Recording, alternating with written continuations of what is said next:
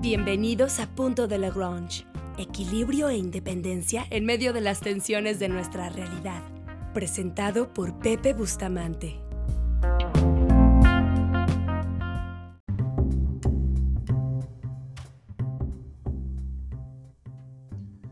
Buenas tardes, queridas amigas, estimados amigos. Bienvenidos al segundo episodio de la segunda temporada de Punto de Lagrange espacio de disertaciones, preguntas y reflexión. Espero de todo corazón que alguna de las muchas insensateces que menciono aquí sean ocasión de debate o al menos de sobremesa. Mi nombre es Pepe Bustamante y soy orgullosamente su anfitrión.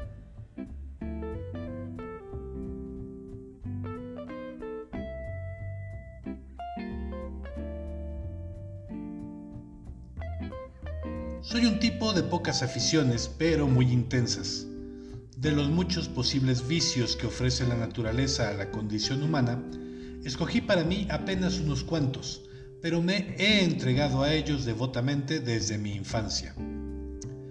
Entre ellos, como algunos de ustedes lo saben, está el vasto universo nerd que es Star Wars, la guerra de, las galaxias en castellano de los ochentas.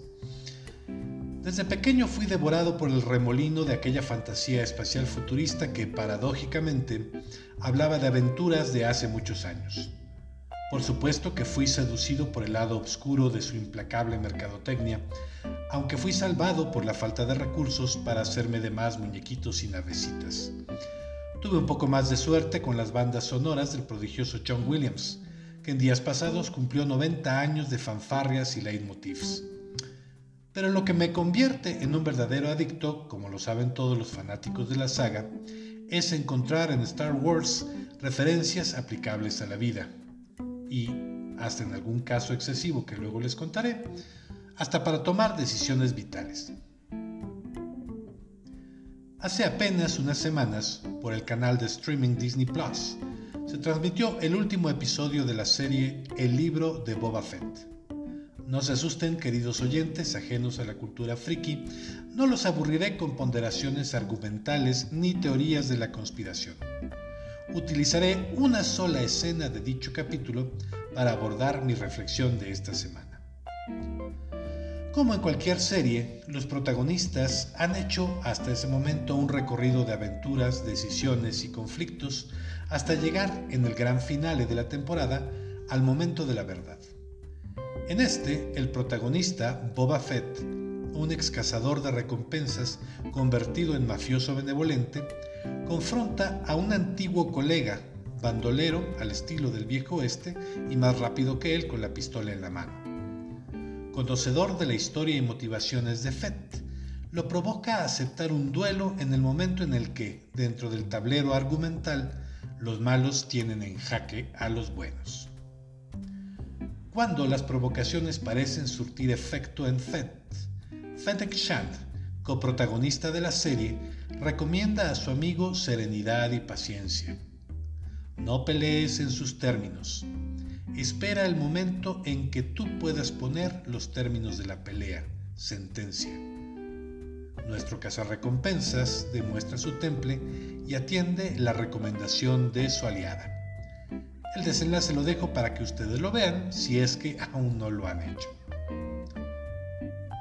El presidente López Obrador lleva tropezándose con su propia lengua más de un mes.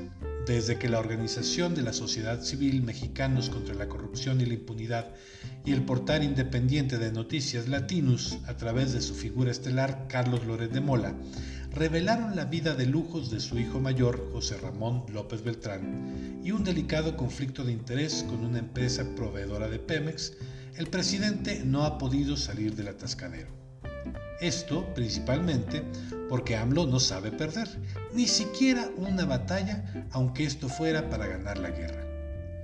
En lugar de esclarecer el incidente, López Obrador se ha embarcado en, una cruzada contra periodistas y medios de comunicación. Después de ese momento, el presidente ha ido concatenando escándalos y disparates. Ha defendido a un mafioso de antología, como lo es el fiscal Hertz Manero, a pesar de que unos audios revelaron su participación en acciones criminales. Después, se puso el disfraz de pandillero para pelearse con los gobiernos de España, Panamá y Austria por motivos banales. Luego vino su ya tradicional desencuentro con el movimiento feminista y remató con una carta contra los diputados del Parlamento Europeo que bien pudo haber sido sacada de cualquier cuaderno de un estudiante de secundaria. En consecuencia, su popularidad, que es el único indicador al que él le reconoce valor, ha caído visiblemente a lo largo de los últimos dos meses. El presidente está mal y de malas, y al parecer no se deja ayudar por nadie. A pesar de todo, López Obrador es un feroz animal político. A todo lo largo de este siglo ha sobrevivido tempestades montando vientos huracanados.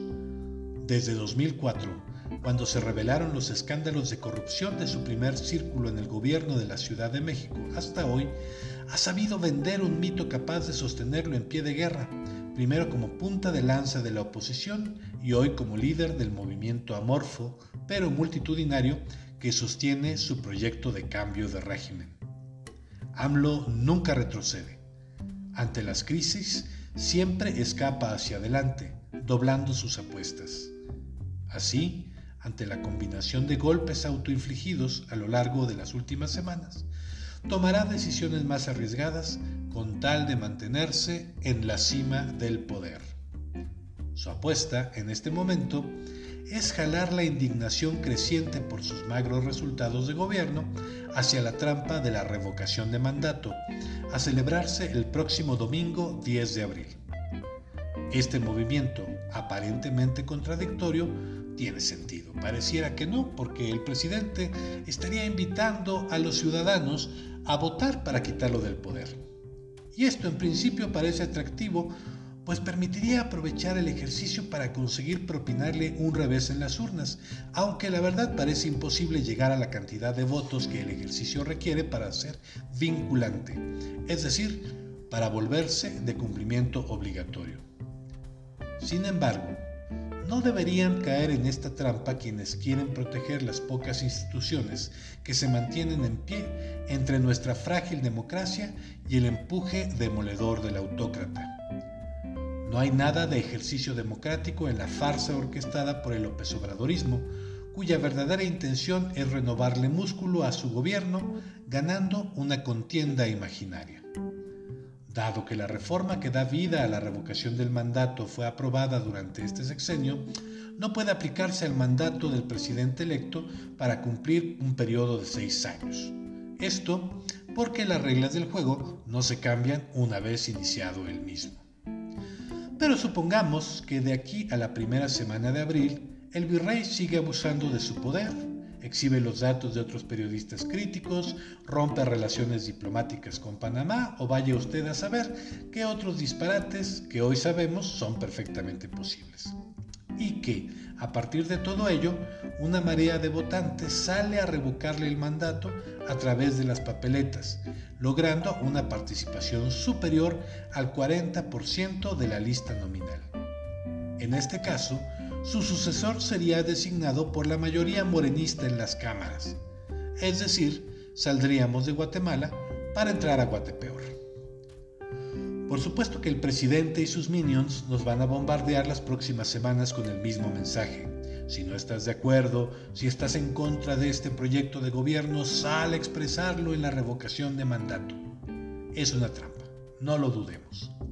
Es el pistolero provocando al héroe para perder el control de sus decisiones y actuar irracionalmente, poseído por las ganas de cobrar todos los agravios al contrincante. Pero todo el tablero ha sido acomodado cuidadosamente por el presidente y su equipo.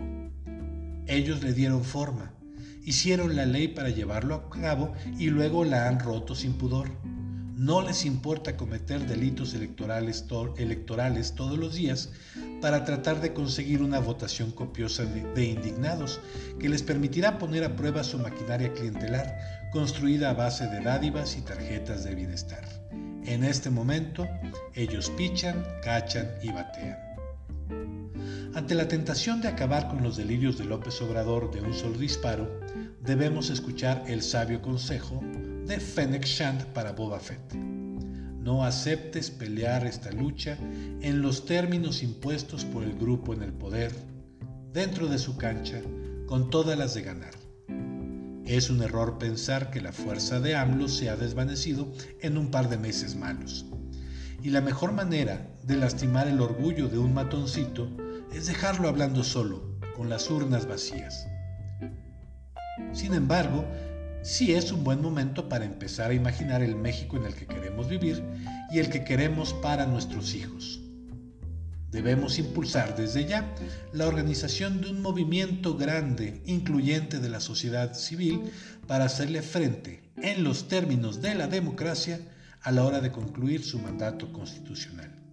Si queremos estar en condiciones de derrotar al leviatán obradorista, debemos sacarlo de sus terrenos para imponerle a él, lo mismo que al resto de los partidos políticos, la agenda con los temas a tratar en la próxima elección federal de 2024.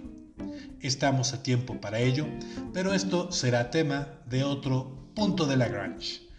Muchas gracias por su atención. Nos vemos la próxima semana.